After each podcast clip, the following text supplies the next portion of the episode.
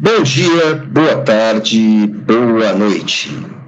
Eu sou André Vargas estou aqui no Money Talks, o podcast de Money Report, extraordinariamente esta semana, sem o nosso timoneiro, sem o nosso líder Aloysio Falcão Filho, que também é o nosso estimado publisher. Como sempre, quem se ausenta acaba sendo trollado, mas, além disso, nós vamos falar sobre mais ou menos tudo o que aconteceu de relevante no país, na política e na economia. Hoje, principalmente na política, pois de economia nós não andamos lá muito bem das pernas. Entre os temas principais, já de saída eu queria falar de pandemia.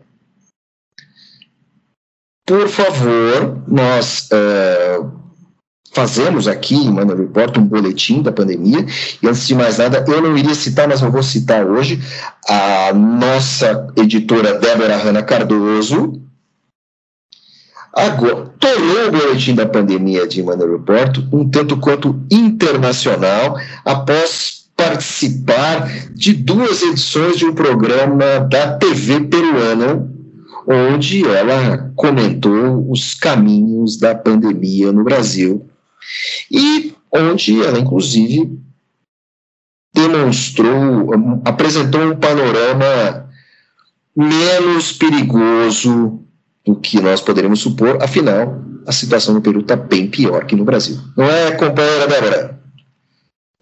Olá, ouvintes, tudo bem com vocês? Sim, entrei ali em um link internacional, pela primeira vez, inclusive. Bom, na verdade, é, eles queriam saber como é que estava a situação no Brasil, principalmente porque o Brasil, além de ter passado pela grande calamidade que foram as duas primeiras ondas, é, tinha essa questão do governo Bolsonaro também, porque tem aquele entendimento de que existe um governo negacionista, e todos entenderam também que existe uma cisão ali entre o governo e os governos estaduais, então queria entender quem que estava tomando a frente do quê. Então, meio que eu tive esse papel um pouco de explicar ali o que estava acontecendo. Bom, pelo que deu a entender, pelo, acompanhando aqui no noticiário, vendo ali as declarações dos, dos secretários de saúde e do prefeito, Réveillon está cancelado, desde que a Omicron resolveu brotar da Terra, no caso, brotar aparentemente do continente africano. Todos os casos aí que apareceram no, no Brasil vieram da África, é, Etiópia e África do Sul, são as origens ali até então, sendo três casos em São Paulo, Distrito Federal, e há um caso que ainda não está confirmado no Rio de Janeiro, talvez aí até o fim da tarde, talvez confirme negativo ou positivo, ainda não tenho certeza. Porém, a situação é que há um monitoramento maior, parece que o Brasil aprendeu a lidar melhor aí com a, com a pandemia, mas ainda temos uma, uma preocupação muito grande que é em relação às barreiras sanitárias para entrar no, no país, que eu acho que parece que a gente não aprendeu. E eu acho que por isso havia essa preocupação sobre o que o Brasil estava fazendo, porque o Brasil é um país muito populoso e tudo mais. Sobre a Omicron, a gente também é, pode comentar o seguinte, né, Débora? É, há motivo para tanta preocupação? Sim, há. Agora, não da maneira como as pessoas pensam.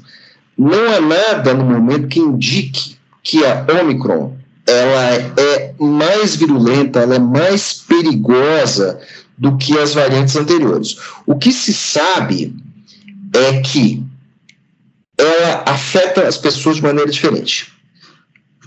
É, crianças podem desenvolver é, a, a Covid. Foi detectada a criança com, durante vários dias com 39 de febre. Por outro lado, não há registro de casos graves e tem um detalhe muito curioso: as pessoas atingidas não perderam olfato nem paladar. Curioso isso. Então, assim, a Omicron é uma manifestação, uma mutação, uma manifestação diferente. E, pelo menos no meu ponto de vista, não é a Omicron que me preocupa. O que deve nos preocupar é a maneira como as sociedades e os governos vão reagir à Omicron. Porque o grande problema, o grande risco não é a Omicron agora. É, todo mundo falava que uma nova variante ia surgir, as letras do alfabeto grego estão sendo usadas, uh, a gente já está na letra O. E o que, que acontece? O problema é se dermos tempo, se o mundo der tempo para o surgimento, sim, de uma variante extremamente virulenta. Então, o que, que foi aprendido até agora? Foi aprendido que não basta vacinação, você tem que fazer a vacinação rapidamente. As campanhas têm que ser muito rápidas. E esse é, esse é um problema que está afetando a Europa.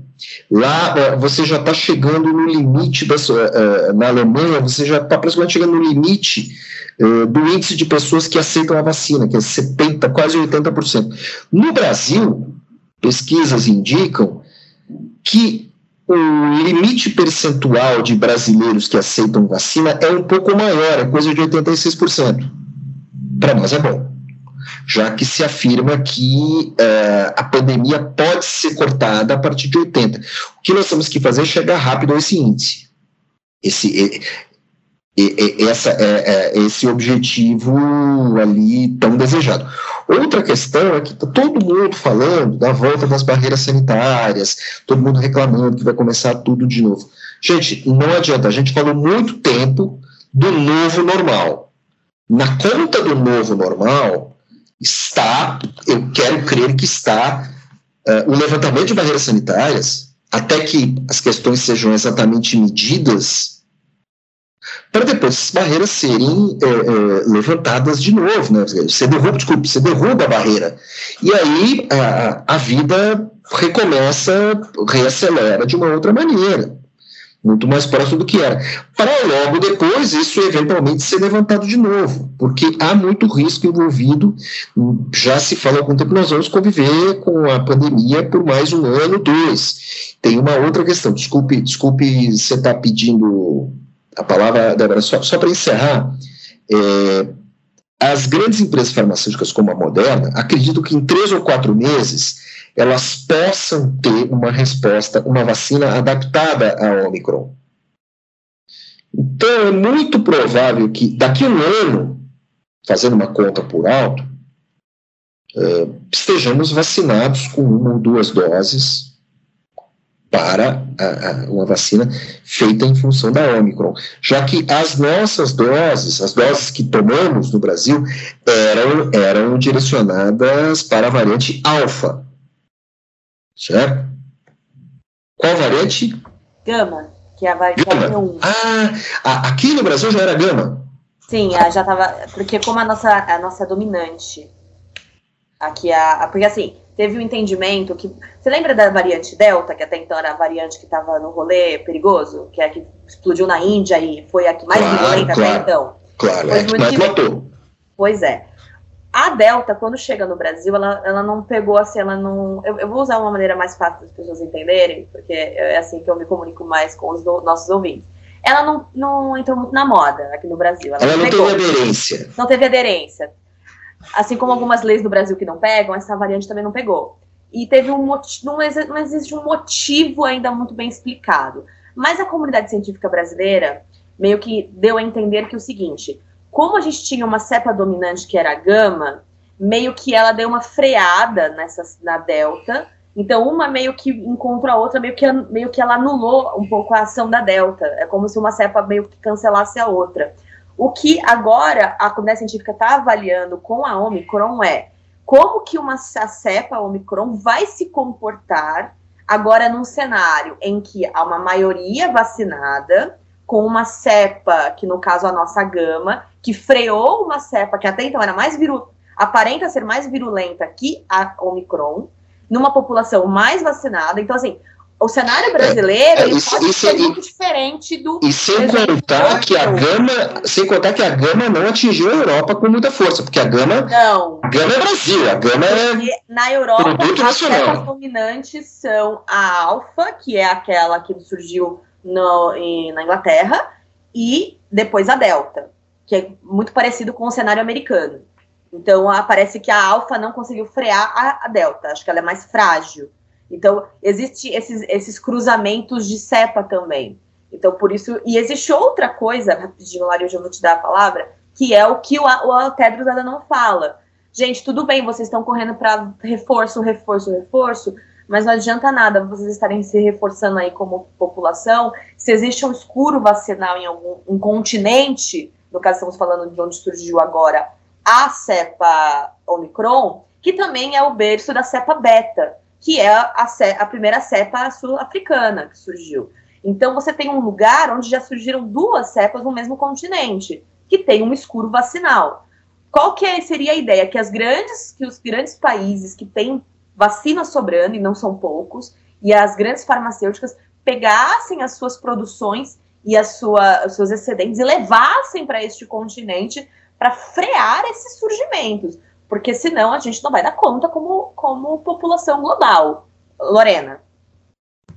É exatamente esse ponto que eu ia trazer. Olá, ouvintes.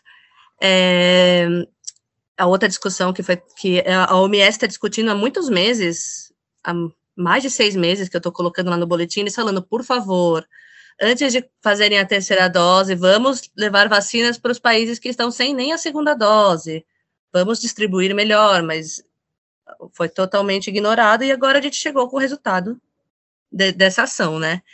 E assim, também, também o que foi discutido é a, a forma como você barra, né, um país que, que, que chega com uma variante. Por exemplo, o, a África do Sul falou que, que tinha uma nova variante, eles fecharam totalmente, cortaram totalmente o, as viagens.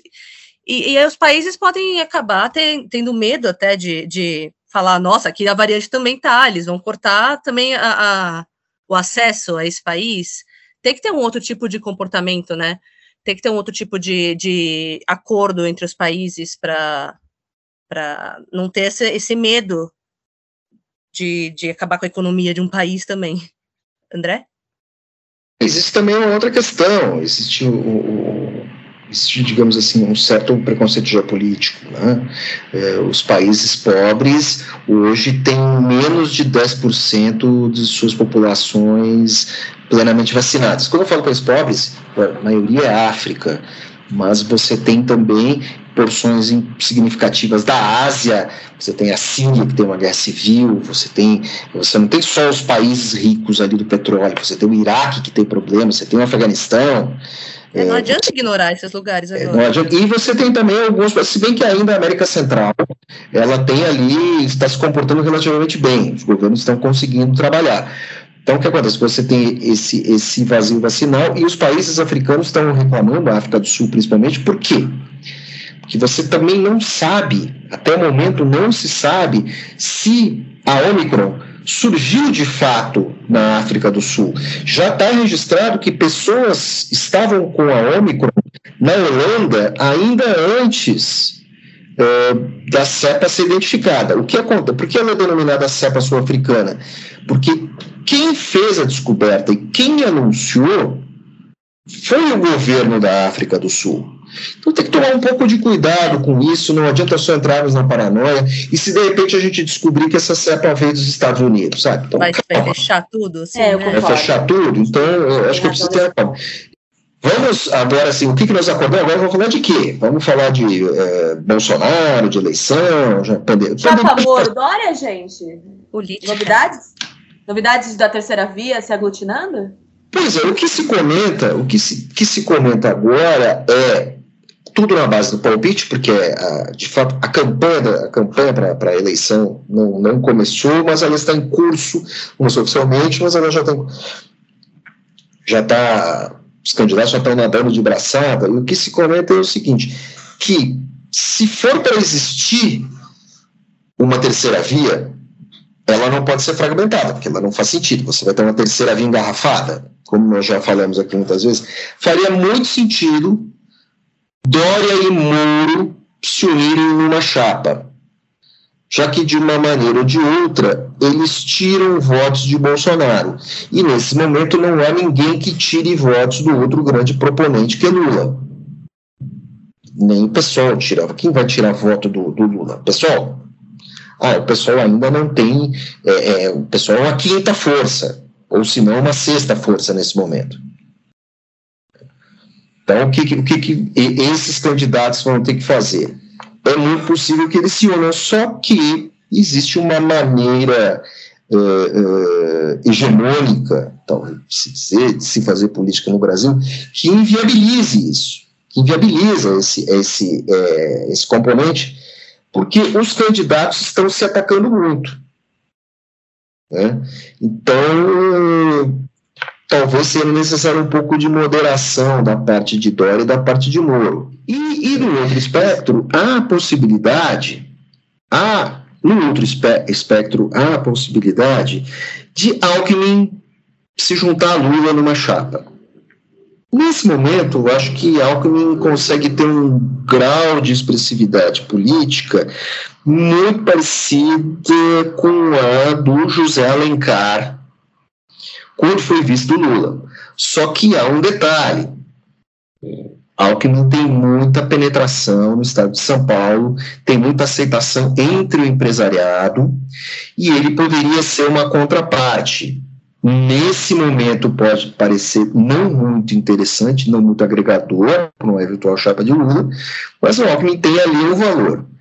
Apesar de ser muito estranho, é, um ex-PSDB importante concorrer junto com o petista.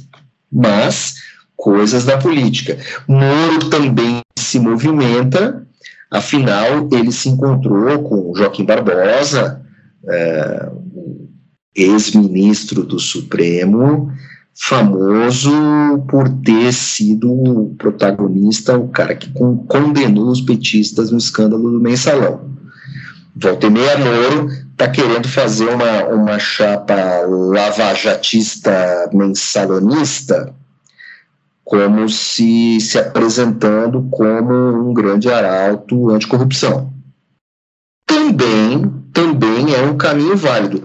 Porém, ambos não têm penetração política, não têm estatura política e não têm é, é, infraestrutura partidária para defendê-los numa campanha nacional, corpo a corpo. É muito complicado isso. Ciro continua dando volta e meia, sai por aí dando suas pedradas nos outros. Então, esse cenário, está, tudo está dessa maneira, enquanto que Bolsonaro segue, Bolsonaro ganhou mais pontos, agora conseguiu eleger, eleger não, indicar, e, e foi aceito, foi sabatinado e aceito no STF, o ministro André Mendonça. Então, assim, fez lá os seus agrados ao público evangélico, eu não sei exatamente o quanto isso pode trazer de benefício para ele. Pode trazer sim, ele tem um sujeito que o defende, junto com Cássio Nunes, junto ao STF. Isso politicamente é bom para ele. Mas eu não sei se isso de fato tem uma, um, um, um, respaldo junto ao público evangélico que parece que não, mas quem vê de fora, de quem vê de fora, porque quem, ele é muito heterogêneo, esse pessoal. Então, assim, a ver, a ver. Né? Bolsonaro segue se movimentando, assim como o Lula. Aliás, Lula foi Trend Topics ontem e. Como é o nome do. Ele participou de um podcast? Gente, por Pode favor. Par. Pode par. O que é o Pode Par? O Podpah é um dos maiores podcasts que, um dos mais ouvidos que tem no Brasil, bem jovial, que traz todo tipo de, de gente, e eles conseguiram tra trazer o Lula ontem. Incrivelmente conseguiram trazer mas o podcast é, é um podcast jovem para jovens de periferia, correto? Fala de funk, hip hop, essas coisas, correto? Para todos os tipos de jovens. Ele, ele alcança todos, todos os lugares. É bem, é bem abrangente, assim, o Podpah. São caras, são dois, dois caras bem, o Igão e o. Como que o Lula chamou ele? O, é o mítico, que virou mítico. mítico que virou é, mítico. o mítico. É, são caras assim totalmente tranquilos, que, que não, tão, não tem preparação pra, de política, de nada, que resolveram trazer o Lula, que muito inteligentemente foi num podcast jovem alcançar essa, essa base, né? Ele foi Trend Topics ontem. Quantos, quantos views? Eu acho que chegou a 2 milhões por aí. Ou seja, 1% e assim, da população assistiu. É, e os streamers hoje em dia são uma, é, é uma cadeia enorme, assim, que, que alcança os jovens. Então, eles ganham 500 mil por mês. É, é, foi muito grande para o Lula pro, ontem isso. O que se viu ali foi, independente de qualquer ideologia, uma aula de comunicação de massa. Uhum. É, nitidamente o que se descobriu ali é que Lula estava querendo alcançar o eleitorado jovem da periferia das grandes cidades. Eleitorado jovem esse que também votou em Bolsonaro. E em nenhum momento, pelo menos até a parte que eu assisti, eu assisti bem uma meia hora, esse final de semana eu vou ouvir esse podcast, em nenhum momento ele agrediu ninguém. Ele saiu fora de toda essa situação cuja os candidatos indignados se apresentam. Dizer, Lula está fora do governo desde 2010, apesar da Dilma ter saído em 2006, e o Brasil é governado desde 2016 por outros partidos. Mesmo assim, ele segue tomando pancada, foi condenado e tudo mais. Eu não queria ficar só falando de Lula, mas assim, o que destoou essa semana é que ele se apresentou, é, é um velho político que se apresentou como um político diferente. Eu acho que tem uma inteligência é. aí. E é o que o Boulos fez também, quando teve a, é, a prefeitura de São Paulo, ele jogou com streamers, com o Felipe Neto, teve também uma, deixa eu só, teve uma política nos Estados Unidos também que jogou, eles estão tentando alcançar os é, jovens por aí. Por outro lado, é o seguinte, né, quem é, quem mais está fazendo isso? Só o Bolsonaro. De uma outra maneira, com outro público, mas as ferramentas são mais ou menos as mesmas. Sim. Só o Bolsonaro sabe fazer isso. Então, do jeito que está até agora, por mais que o Lula esteja ganhando musculatura e Bolsonaro perdendo, é, se não, por enquanto estão mantidos os proponentes desde o início, os grandes proponentes. Lula e Bolsonaro, independente de quem vai vencer. E aí, eles vão ter que fazer articulações. Lula vai ter que fazer articulações à direita atraindo, lógico, o Centrão, políticos do Centrão, eventualmente o Alckmin estará, estará lá para isso. Quem sabe Dória, não se acha muito difícil. Né? E Bolsonaro vai continuar migrando, vai continuar migrando à esquerda dele, em direção, pelo menos, à centro-direita e ao centro. Então vamos, vamos ter que ver como é que vai ficar isso. Eu acho que a eleição está começando a ficar interessante, só com um outro detalhe, né? Débora, o que, que você tem a dizer para a gente sobre 2026?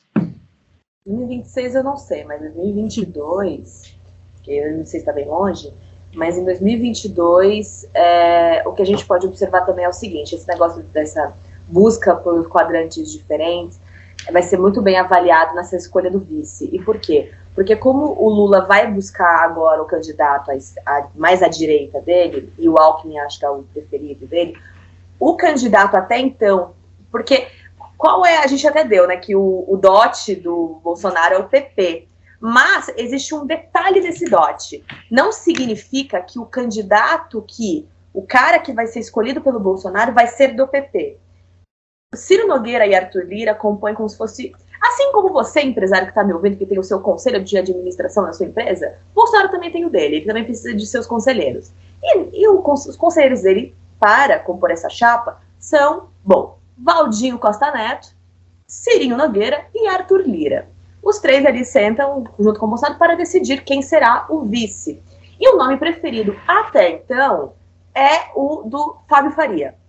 Porque, caso você não saiba, ouvinte, Fábio Faria é do Rio Grande do Norte. E ele, bom, tem, ele é o ministro, ele tem um bom trânsito ali no Nordeste, ele é, ele é relativamente querido ali naquela região e tal. E Fábio Faria está almejando. Se apresenta bem, é jovem, se É jovem, ele tem um apelo estético e tal. Apelo estético, você quer dizer que ele é bonitinho? Ah, do ponto de vista político, até que ele é, né, gente? Porque vamos combinar que a régua política é bem baixa. Enfim. Aí, o que que acontece? Fábio Faria é o nome favorito, mas existe um, existe um outro, um conselho mais baixo ali, como se fosse um conselho mais ordinário, de sócios minoritários de Bolsonaro, que são um pouco contra a indicação de Fábio Faria. Nada contra o próprio Fábio Faria em si, mas porque não acham positivo para ele que seja um, alguém tão político quanto, com ambições. Porque como o governo Bolsonaro é um governo de muito caos, num, num solavanco futuro, numa crise futura, em que um presidente que já tem consigo muitos processos de impeachment parados e tudo mais, é, por exemplo, o Mourão não, não há uma vontade política de que Mourão vire presidente, entendeu? Então seriam a ideia seria escolher um vice em que a classe política torcesse mais o nariz para pensar mais de uma vez se derrubaria um presidente. Seria uma estratégia ali de um conselho mais minoritário de Bolsonaro. Então existem essas conversas de bastidor. E por que eu estou falando isso? Porque enquanto Sérgio Moro, Dória, Terceiras Vias e Grande Elenco brigam e batem em Lula o tempo todo, eu acho que o Sérgio Moro está batendo na pessoa errada. Eu acho que o Sérgio Moro deveria bater mais em Bolsonaro, mesmo sabendo que ele está querendo pegar o eleitorado de Bolsonaro. Porque na última pesquisa IPESP, Moro, no segundo turno, ele é, a única vez em que Bolsonaro perderia seria, seria para Sérgio Moro. Ele só teria uma chance de ascender ao Planalto para Bolsonaro, não para Lula. Então não adianta nada Sérgio Moro bater em, bater em tal para chegar ao segundo turno contra Lula se ele vai perder. Não faz sentido do ponto de vista da pesquisa. Então eu acho que Sérgio Moro ele tá, ele tá jogando o esforço dele um pouco ali demais para um lado que eu acho que ele, ele tem que melhorar essa estratégia, deixar ela um pouco mais rebuscada, diminuir a, a guerra e tentar trazer mais consenso, porque o Lula consegue consegue trazer mais eleitores para ele, porque ele não está batendo em ninguém. É aquele comportamento que eu disse há programas atrás, de que as pessoas estão muito cansadas de brigar. É, é porrada. Exato. A pandemia cansou muito as pessoas. A uhum. pandemia deixou as pessoas exaustas. As pessoas querem consenso. A gente está passando por uma crise econômica. A gente está passando por muita coisa nesse país. O brasileiro, inclusive, Money deu uma das pesquisas globais em que o Brasil foi um país que sentiu visceralmente a pandemia, economicamente, medo da, de, do empobrecimento, medo de pandemia, medo de saúde, da saúde pública. Eu não acho que seja o momento de ficar brigando. Então, você tem muitos quadrantes aí que eu acho que os candidatos têm que ser mais rebuscados agora e ter uma cabeça menos 2018 e mais 22, mais 23, mais 24 e menos do que aconteceu antes. André? Exatamente. É, existe a questão, né, você falou da, da, canseira, né? Um em cada 255 brasileiros, um pouco menos, um em cada 255 brasileiros morreu. É, é, você tem que ter uma vida muito isolada para não conhecer pessoalmente alguém que não tenha morrido. Brasileiro, um brasileiro que vive numa cidade média, ele invariavelmente conheceu alguém que morreu. Eu conheci várias pessoas que morreram, figuras de diferentes idades certo? Tem um amigo conhecido meu que perdeu três parentes. Bem, e tem uma outra questão, né? É, você estava falando dos políticos muito aguerridos e não afeitos a construir consenso. Nós vimos isso nas prévias do PSDB, nessas prévias inter... praticamente terminaram, mas parece que não terminaram ainda, né? E aí todo mundo mudando de partido, porque de tanto que se brigou, não há a mínima possibilidade de convívio. É, você tem aí Moro, que é um cara de 49 anos, pode ter uma vida política bem longeva. E não podemos esquecer também de Jair Bolsonaro, é, que se eleito for, vai terminar, terminaria o seu segundo mandato, seria impossibilidade de concorrer uma outra, com 71 anos. O que, que isso quer dizer? Seria eleito agora, é que se ele não se eleger, em 2026, ele vai ter 71. Ainda dá, ainda dá para tentar, aos 70 anos, uma segunda vez como presidente. No caso do Lula, apesar de ele estar muito jovial, moreno, tá bacana, uh, ele vai ter 81. Não sei, acho complicado. Acho complicado. Uh, o Dória tem 63. O Dória, se eleito agora, ele sairia do governo com 68. daria até para terminar, até para fazer uma reeleição. Então, assim, por que, é, é, por que esse comentário de idade? Né? Assim, é, Bolsonaro não está morto, não, gente. Ele mantém lá seus 20, 30%, mesmo se ele perder. Volta e meia, pode ser bom para ele perder essa. Politicamente, e se o seu, o seu sucessor fizer um governo ruim, ele pode voltar tranquilamente. Então, é, é, essa luta, essa luta, é, a gente tem que parar de pensar, ela não se exaure na contagem de votos de 2022. Muitos dos políticos de carreira que nós vimos aí na nossa, na minha juventude, na minha vida adulta, vão estar aí, sabe, indo, sabe assim, colocando chinelinho. Um deles é o Álvaro Dias, que já disse que já não está mais afim tal, a idade está pegando, vai continuar como cacique, mas vamos ver, novos, novas figuras estão aí se apresentando. E tem Temer querendo voltar. Que essa semana disse que talvez, se quisessem ele na terceira via, ele poderia se apresentar. Mas é que o Temer e talvez, é eterno, Talvez né? Temer possa ser um candidato viável em 2030, quando ele tiver 125 anos de idade. O Mas eu acho que pessoa que... em 2050 ele já vai ser viável. Ele não, não... Eu acho que a única coisa aqui na casa do Michel Temer não entra é alho. O resto é tudo bem. né? Porque, assim, o, o, o Temer, ele é um sobrevivente da política... E da eternidade. E ele é sobrevivente do tempo. Com certeza. Então, tá tudo bem. Sabe, Mas sobre, assim, sobre idade Lula, Bolsonaro. O Temer, o, gente, o Temer nasceu no Estado Novo. Então, já não é mais novo. Não. Já faz tempo. É, Estado Novo, República Nova, é, período militar, Nova República. Olha, o Temer tá. Sabe, viveu, assim, viveu. Ah, o Temer viu tudo. Estou chocada. Enfim, mas eu quero voltar um pouco nessa parte de idade, porque eu, assim, eu acho que o, o, essa briga entre Bolsonaro e Lula, eu quero focar muito nos dois, porque são os que têm realmente chance de levar o, o, o negócio, porque, enfim, o, o, Moro ele é só uma promessa, talvez um voo de galinha ainda. É, mesmo chapa Moro-Dória, inclusive vai ser curioso, porque se for uma chapa Moro-Dória, o partido do vice vai ter mais estrutura que o partido do postulante, é uma coisa muito louca. Mas, enfim, o, a, a... Não tem chapa Moro e Dória, chapa Dória-Moro. Mas o, o, Moro tem mais contingente de voto. Ele alcançou dois dígitos. É. Não, não, não, faria é. sentido não faria colocar sentido. o Dória como cabeça de chapa. É, faria, é, talvez, mas talvez não faça sentido para Aquela Dória. discussão Haddad A questão é, será que faz sentido para o Dória? Haddad e Ciro, Bolsa. Aí é a questão de ego deles, aí não aí é, eu tô falando questão de lógica, de voto. Aí o ego não é problema meu vou, quero voltar à questão Jair Bolsonaro e Lula. Eu lembro de uma entrevista que eu assisti, acho que foi uma das entrevistas mais interessantes, que foi do João Santana, que ele falou o seguinte, que a briga entre o Bolsonaro e Lula vai ser uma briga que eles vão terminar a eleição de 22 ensanguentados. Ele usou muito bem esse termo, porque eles vão brigar muito e vai ser uma briga, vai ser fazer uma eleição muito baixa entre os dois, é isso que ele quis dizer.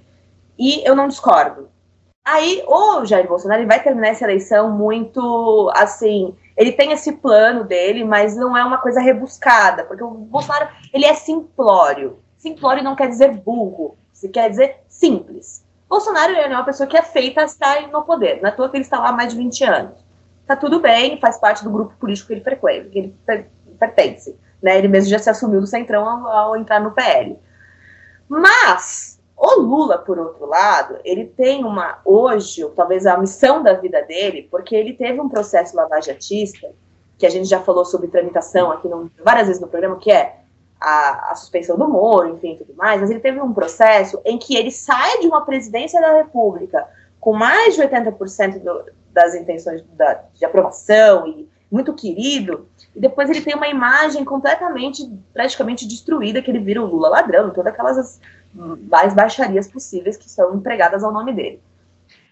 Enfim, para Lula, essa eleição de 22, que ele já, já é um homem mais velho, acho que inclusive dos postulantes, acho que ele é um dos mais velhos, se não for o mais, ele, para ele, é talvez a missão da vida dele, porque Lula é como se fosse assim, ele, quer, ele vai se tornar imortal para morrer. É isso, ele quer se imortalizar. É tipo, eu quero. Como ele fala assim, eu quero fazer um bom mandato, não é porque ele quer salvar a humanidade como um bastião super Lula. É porque essa é a última chance dele de provar que aquilo que ele fez antes, você concordando ou não, aquela coisa meio macunaíma que Lula tem, o próprio André Esteves do BTG fala isso, acho que é uma das melhores análises que eu já vi, que é ele é, ele é meio mocinho, meio vilão, dependendo da maneira como você olha, que ele quer se tornar imortal para morrer, que é ele quer deixar, ele quer entrar naquele, naquela galeria dos grandes presidentes do Brasil. Ele já, é, ele já está no lugar dos mais populares, mas ele não está no lugar dos inatacáveis. Nós temos esse lugar, que é Juscelino Kubitschek, né, os grandes políticos brasileiros. Ulisses Guimarães. Você não ataca ele. Ninguém, ninguém chega, mete a mão na cara do Ulisses Guimarães e critica ele. Ninguém critica o Juscelino Kubitschek gratuitamente.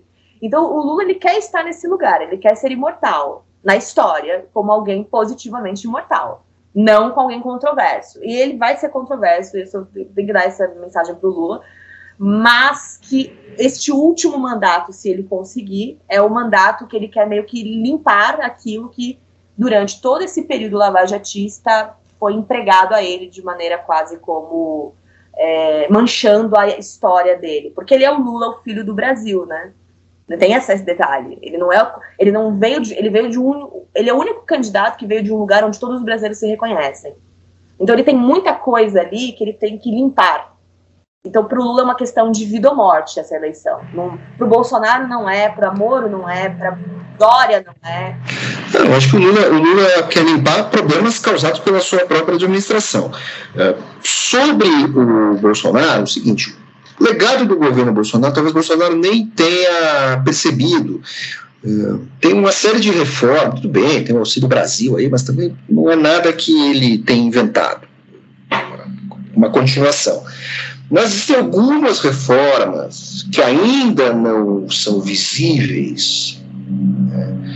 Reformas de destravamento da economia, de venda de ativos, são reformas que eh, facilita o, o, marco do saneamento, o marco da cabotagem, o marco das startups, a, a questão da propriedade intelectual. São várias coisinhas que não dizem muito respeito a nós é, no cotidiano, mas que ali no futuro podem ajudar a criar emprego e renda. É a mesma coisa o Collor, né? Quando o Collor liberou as importações de automóveis e tal, o Collor estava muito desgastado por causa daquele pacote econômico desgraçado e ilógico que ele lançou. E depois que ele saiu, é, deixou como legado é, uma oferta de veículos de automóveis mais moderna e tudo mais, que isso foi é, admitido como positivo no futuro. No, no, no, então, assim, ainda não há um legado do governo Bolsonaro, ele nunca se preocupou com isso. Como você falou, ele é um cara simplório, ele só está preocupado com as coisas imediatas. Uma delas é, é estar bem protegido dentro do STF.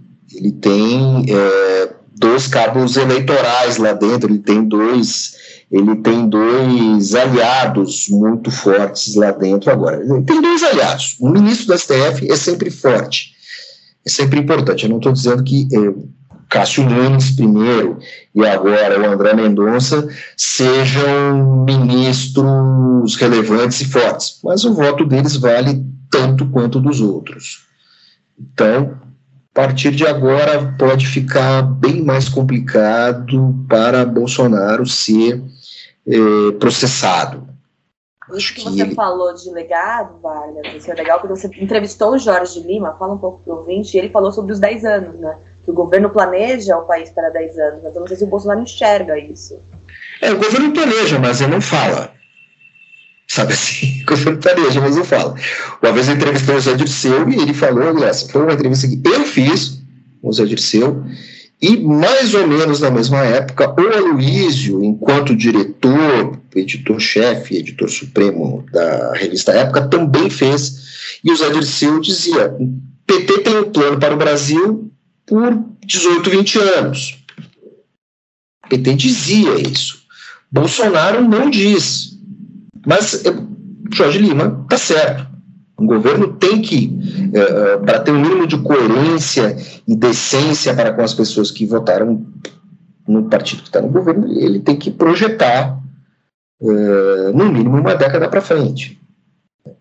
Queria que mais pessoas no governo pensassem como o doutor Jorge Lima. Parece que não é o caso. Voltando a falar do nosso ministro do STF, o André Mendonça, e sem citar os aspectos mais relevantes da sua sabatina, como o seu implante capilar, eh, existe também é, a questão que eu gostaria que você contasse para a gente, Débora. O, o Mendonça, terrivelmente evangélico, vai ter, digamos assim, a sua primeira prova de ah, desculpe, é a Lorena que fez a, a Lorena que fez essa lição de casa. Vai ter a sua primeira prova de fogo com relação a questões de direitos aí. O que que o nosso novo ministro vai enfrentar pela frente junto com seus outros colegas? Então, é, o Mendonça vai ter um teste de fogo, né? Como você disse, que ele vai ter logo no começo, primeiro a primeira dia do emprego, ele vai ser o voto de desempate no julgamento que analisa se detentas transexuais e travestis têm direito de optar por cumprir a pena em presídios masculinos ou femininos. Agora, olha a responsabilidade, né? Olha o, o peso da, do primeiro dia do Mendonça. Eu acho que isso está bem fora do escopo é, do eleitorado em geral. O Brasil tem uma enorme população carcerária, mas assim, está é, muito fora da vida das pessoas. Mas eu acho que vai ser um teste institucional interessante para eles. Eu, eu, sinceramente, eu não tenho uma resposta para isso de pronto. Eu acho que os direitos das pessoas, uh, se o cara se identifica como mulher, o cara é trans, tá, mulher trans, beleza, Acho que ele pode ser tratado como isso. Eu acho que até por uma questão de segurança, eu acho que uma mulher trans num presídio masculino seria barbaramente agredida, já que, já que pessoas trans são vítimas de violência na rua, e você imagina dentro de um presídio. E é uma questão é, relevante dizer o seguinte: é dever do Estado zelar pela integridade dos apenados. O cara está condenado, não adianta. Né? Ele, ele, ele, está sob a tutela do Estado enquanto ele paga a sua pena. É, não adianta você achar isso errado. Isso é lei. Então, eu não sei como é que o STF vai lidar com isso. Eu acho que é uma questão muito nova, isso vai ser discutido, é uma questão que não se exaure agora, é uma questão que vai ser discutida intensamente pela sociedade daqui para frente. Porque você também tem, é, no bojo disso, você tem outras questões, quer dizer, uma mulher trans pode competir numa Olimpíada junto com mulheres? Ou vai competir junto com homens?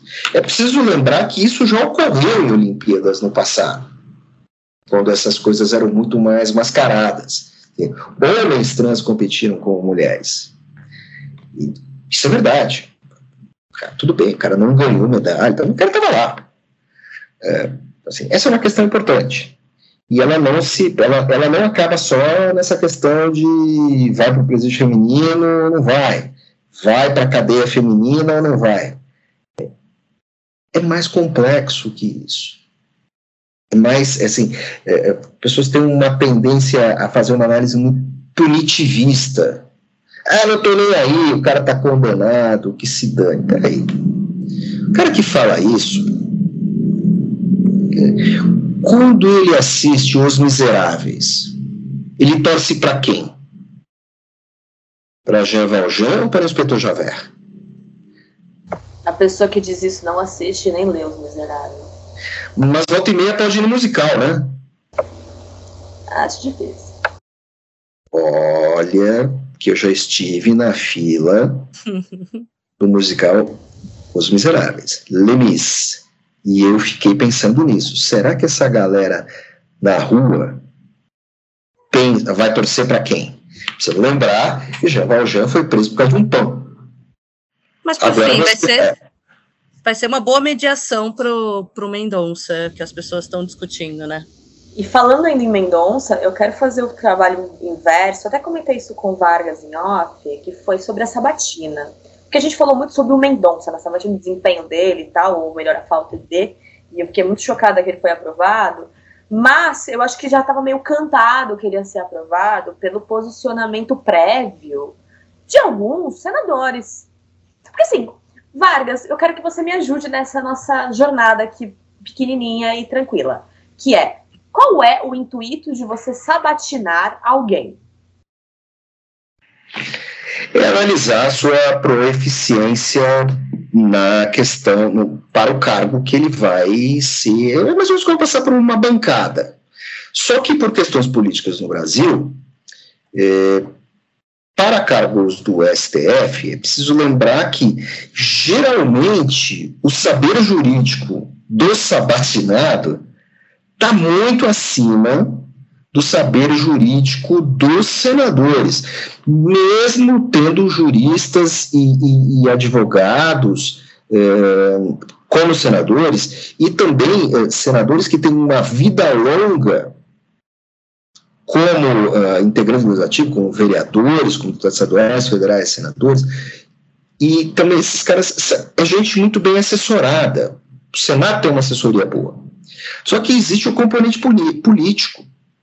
Ninguém, ninguém foi é, é, no Brasil moderno tomou pau na sabatina. Perfeito. Você respondeu para mim. Tá, então a sabatina ela vai, como se fosse a sua banca do TCC, saber se você tá apto para receber um 10 e parabéns, você é ministro do STF, lindo, certo? Pois muito que bem. Aconteceu eu vou pegar um caso. Um senador chamado Alessandro Vieira, que ficou muito conhecido na CPI da pandemia, que é o senador delegado, ele declarou o voto dele antes da sabatina, sem sabatinar o sabatinado. É tipo assim, eu aprovei o aluno sem, sem ver o trabalho dele, sabe? Eu acho que isso é muito esquisito. Eu acho que isso, inclusive, mereceria até um até um conselho de ética, talvez. Mas eu acho estranho. Aí fala assim, ah, mas o, o Sabatinado ele fez campanha, teve a jantares e tal. Mas acho esquisito. Vai. É, é uma questão de compostura, eu acho. Mas, a minha opinião, mais um passe de metrô, ela pode me levar no máximo da Barra Funda até Itaquera. Ela não vai fazer. Decoro, né? Porque a questão é o seguinte: abrir o voto, abrir o voto antecipadamente numa sabatina não é a mesma coisa do que abrir o voto numa votação. Uhum. Não, sabe, é, é, é uma operação diferente. Deveria ser diferente. Mas é tratado como se fosse a mesma matéria. É lamentável. Lamentável. Agora, há também um detalhe é, terrível? O, o Mendonça ele foi aprovado com 47 votos. Se sete senadores desses 47 eh, não votassem nele, ele seria goleado, certo? Poderia pedir uma revisão, salvo engano. Agora, o que você acha que alguém vai arriscar num Congresso, um Congresso que o governo tem maioria, sendo que é, o senhor André Mendonça, que é um cara mais novo que eu, certo? Ele tem, ele tem, é, ele tem 48 anos. O Mendonça, se por acaso você vai contra ele você não consegue, ele vai ter 27 anos no cargo para votar contra você. Aí é pesado. É uma aposta bem pesada. Muito obrigado, Lorena. Aí é pesado é exatamente isso. É uma aposta bem pesada, sem contar que o governo tem maioria. Isso explica a Simone Tebet passando a borracha no passado e falando que está aprovado e é, porque uma coisa é, você, é, é aquilo que você quer, outra coisa é o que o partido quer. Exatamente. Então, assim, política tem dessas contingências, que é então, voto, né? esses nomes porque foram as grandes decepções do Twitter, tá? O Twitter levantou quase bandeiras dos senadores da CPI que torciam. E eu estou trazendo assim, isso aqui porque eu achei curioso. Estou trazendo isso, os senadores são senadores, eu não estou defendendo Exatamente. esses caras, eu estou dizendo o seguinte, eles puderam ter, um, esses caras tiveram, uh, os integrantes da CPI da, da pandemia, os que estavam lá seriamente, inclusive, incluindo Simone Tebet e tudo mais, fizeram um trabalho ótimo e apartidário. Você não pode criticar. A não ser os bolsonaristas raiz ali, com o, o, namorado da minha califa, o tempo todo, a, o senador com o nome de ketchup lá.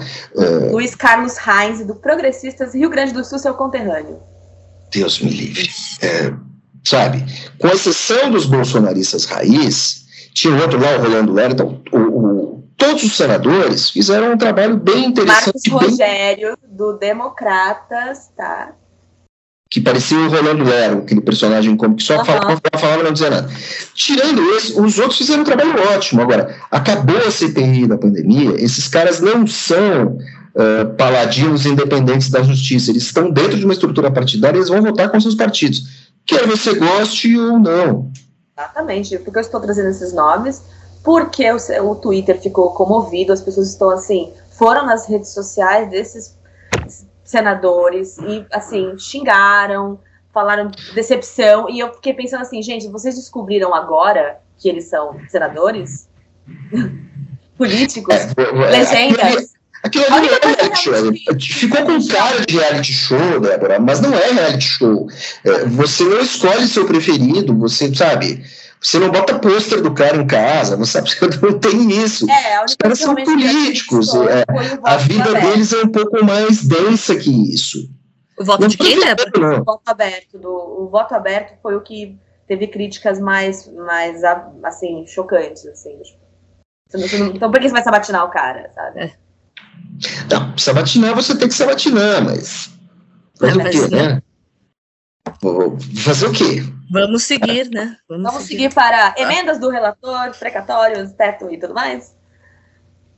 No, é você que domina o tema, querida. Manda lá. Vamos lá. O pen... Eles estamos no Senado, porque aparentemente o Senado ele é agora a joia da coroa da República. Agora não, sempre foi. Você está descobrindo agora. Por quê? O senador Rogério Carvalho, do PT, inclusive também ficou muito conhecido na CPI da pandemia, ela que trouxe nomes para o público, também foi uma grande decepção essa semana, porque ele votou a favor das emendas do relator, RP9, Orçamento Paralelo, o nome que você quiser dar para a mesma coisa. E isso gerou uma confusão ali, um, uma, um burburinho dentro do Partido dos Trabalhadores. Porque destoou do voto do praticamente todo mundo. E é importante esse voto porque o Rogério Carvalho, ele é pré-candidato ao governo de Sergipe. E ele é, foi o um nome assim catapultado pelo ex-presidente Lula. Então ele, tá, ele, é um nome que agora está meio hypado e virou uma decepção no eleitorado petista, a ponto da Gleisi Hoffmann ter que se justificar um pouco, o partido também. Aí, durante ali a, a CCJ dos precatórios, o Rogério Carvalho teve que se justificar também, fez ali uma explicação meio que ninguém entendeu, falou, falou, falou, ninguém entendeu nada para explicar nada, e ficou por isso mesmo. E aí virou um pouco de crise ali entre os petistas para tentar entender por que, que ele votou com o governo numa coisa que até então a oposição fechou, uma, fechou questão contra, tanto que na Câmara o PT era totalmente contra, chegou no Senado só a favor. Fora isso, nos precatórios, também teve voto a favor do Partido dos Trabalhadores e tudo mais, abrindo o teto, e era uma coisa que também queriam que fosse contra. Então, parece, o PT meio que se comportou no Senado parecendo com o PDT na Câmara, que gerou aquela crise que o Ciro Gomes quase não sai a terceira via. Está uma situação ali mostrando aquilo que o Vargas falou um programa atrás ou dois, que é a falta de alinhamento da oposição. Vargas. Bem, são duas questões diferentes. Eu consigo entender por que partidos de esquerda e centro-esquerda, como PT e PDT, eh, conseguem eh, votar eh, a favor da PEC dos precatórios. porque para eles e para o eleitorado deles faz mais sentido garantir um programa, programa social do que garantir o teto de gastos. Não estou entrando uh, na moralidade da questão, também não estou entrando na questão uh, de gestão de governo, porque isso, essa conta vai ser cobrada depois e tal, parará, parará. Também não estou entrando no aspecto jurídico, que é o governo criando a PEC do calote. Essa é a questão, uh, essa análise fria e até distanciada que eu faço uh, dessa questão da PEC dos precatórios. Na questão da emenda do relator, existe um outro. São manguezais diferentes. Certo? Quando o político ele está na Câmara, enquanto deputado federal, ele tem uma tendência a votar mais com a bancada. Quando um político, mesmo sendo de um partido de larga oposição ao governo, são só três senadores por, por estado. Ele é o senador, ele tanto o senador, né, teoricamente, o senador ele não representa o povo, ele representa o Estado, a máquina estatal. Então o que acontece? Muitas demandas das prefeituras acabam batendo no colo, acabam batendo no colo do sujeito. Então, o que, que acontece na, nas emendas do relator? É, um deputado, mesmo sendo de oposição, ele tem que apresentar alguma coisa no seu curral eleitoral. Curral eleitoral eu falo no bom e no mau sentido. Né? Ele tem uma base eleitoral. Mais no mal, vamos lá. Mas, assim, ele tem uma base eleitoral. E essa base eleitoral, a não ser que o cara seja um deputado que ganha muito voto, e que ele tem esse voto muito pulverizado no Estado, ele tem uma base. E essa base é geográfica, ela precisa ser atendida. Esse pessoal é atendido com dinheiro. Esse dinheiro vem de emenda.